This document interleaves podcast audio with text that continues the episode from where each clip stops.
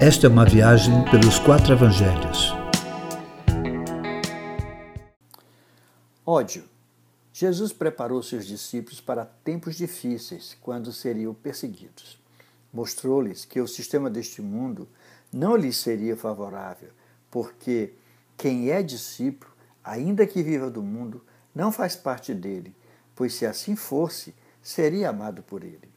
Não ser deste mundo não nos torna algum tipo de extraterrestre, mas sim gente que não se enquadra do sistema desta vida.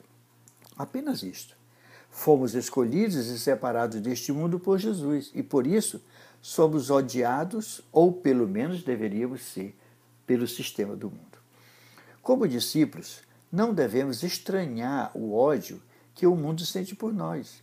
Somos servos do Senhor e, como tais, não poderia ser diferente. Se perseguiram ao nosso Mestre, por que não o fariam conosco? Não somos maiores do que o nosso Senhor. Mas se somos perseguidos à semelhança de Jesus, também da mesma forma que ouviram a palavra dele, ouvirão a nossa. Isso é um privilégio grande.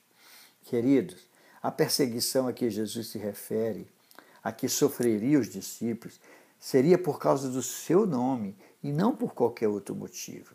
Tratava-se de uma perseguição proveniente do sistema religioso que não o reconheceu como Messias e Filho de Deus.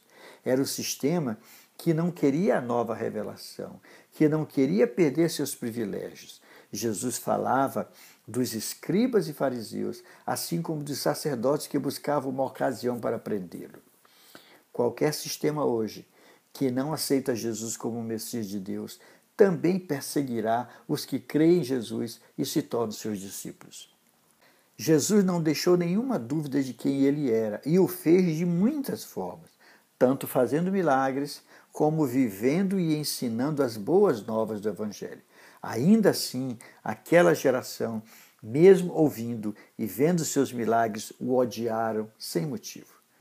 O Espírito Santo, o Consolador, que viria da parte do Pai, testificaria a identidade de Jesus, afirmando que ele era quem dizia ser, assim como cada um dos que são discípulos de verdade, por conhecer a Jesus, testemunharão também.